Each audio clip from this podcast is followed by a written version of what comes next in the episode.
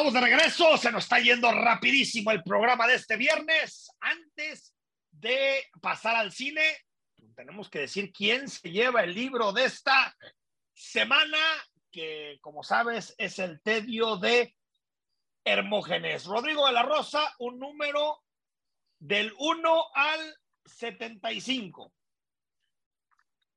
Se va y se corre con el 14, Enrique. Va a ser el número 14 en esta ocasión. Número 14. Kikei Rodríguez se lleva el libro de esta semana, El Tedio de Hermógenes.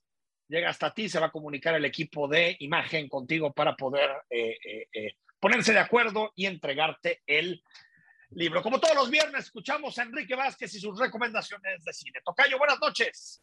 Tocayo, para quedarse este fin de semana en casa van estas recomendaciones.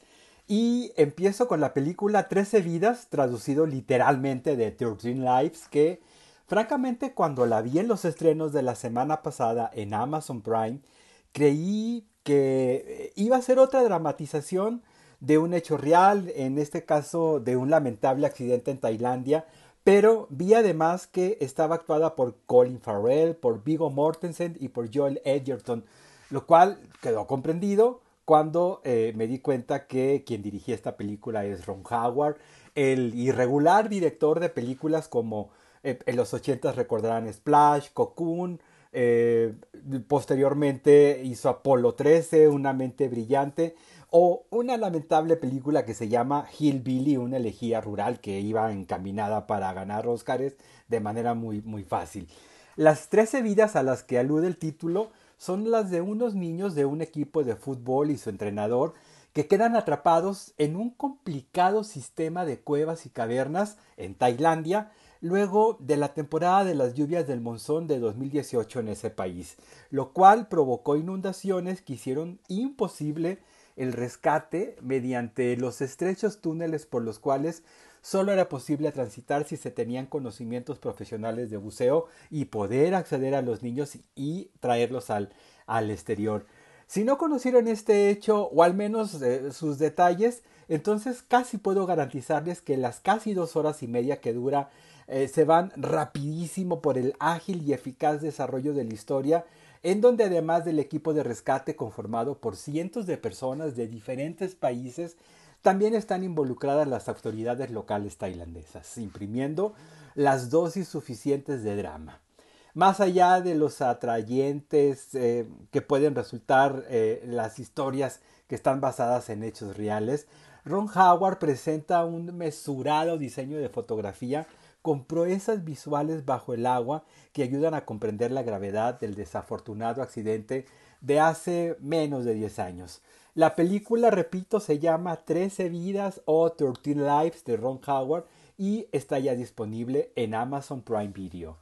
En Star Plus está disponible desde el último fin de semana de julio la eh, película Falsa Influencer, que originalmente se llama Not Okay algo así como No está bien, la traducción literal, y es una película de la directora Queen Shepard que toma prácticamente una historia que quizás está más cerca de lo que pensamos, sobre todo para quienes dedicamos pues algún tiempo a revisar las redes sociales que bueno, ya sabemos que son una herramienta útil cuando sabemos encontrar la información efectivamente útil o al menos actual sobre muchos tópicos, pero también en el camino nos topamos con los famosos influencers o al menos con lo que ahora llaman creadores de contenidos. La supuesta vida perfecta de muchos de ellos en las redes sociales las conocemos casi al detalle de lo que ellos deciden mostrar, claro, en Instagram, TikTok, Twitter y creo que por ahí sobrevive Facebook y algunos muchos otros que francamente ni conozco, ya ni he querido meterme. En la película Falsa Influencer o Not OK, conocemos a una chava que ante el poco éxito social en su escuela decide simplemente fingir un viaje a París y mostrarlo en sus redes sociales utilizando Photoshop y un improvisado estudio de fotografía para ir haciendo las actualizaciones en sus historias a las redes sociales. Todo esto montado en un departamento que ella tiene en Nueva York. Hasta que justo en ese supuesto viaje en el que ella supuestamente estaba, ocurre un atentado terrible en París y decide regresar, entre comillas, para vender su terrible otra vez, entre comillas, historia en las redes sociales propias y ajenas a las que es invitada. A partir de entonces la convencional historia de engaños adquiere un tono de humor negro y empezamos a reconocer situaciones de traumas juveniles, de oportunismo en actos de terrorismo, activismo impostado, manipulaciones con verdades a medias, en fin. Con todos estos elementos les recomiendo esta película que se llama Falsa Influencer para que descubran ese seductor y a veces peligroso elemento eh, de exhibición de las nuevas generaciones y también, por supuesto, para quienes tenemos buen rato ya conviviendo, no solo en redes, sino en el intrincado universo infinito de Internet. Por ahora son las recomendaciones Tocayo, nos escuchamos el próximo viernes, pero mientras tanto, si así lo desean, me encuentran en Twitter como arroba Enrique Vázquez-bajo. Gracias, muy buen fin de semana. Lo digo de la Rosa, buen fin de semana, que venga el tequilita, que venga el whisky, la chela, lo que sea es bueno.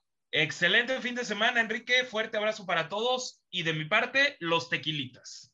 Venga, fuerte abrazo a todos. Próximo lunes a las 8 de la noche estamos de regreso en Imagen 93.9 de FM. Buenas noches.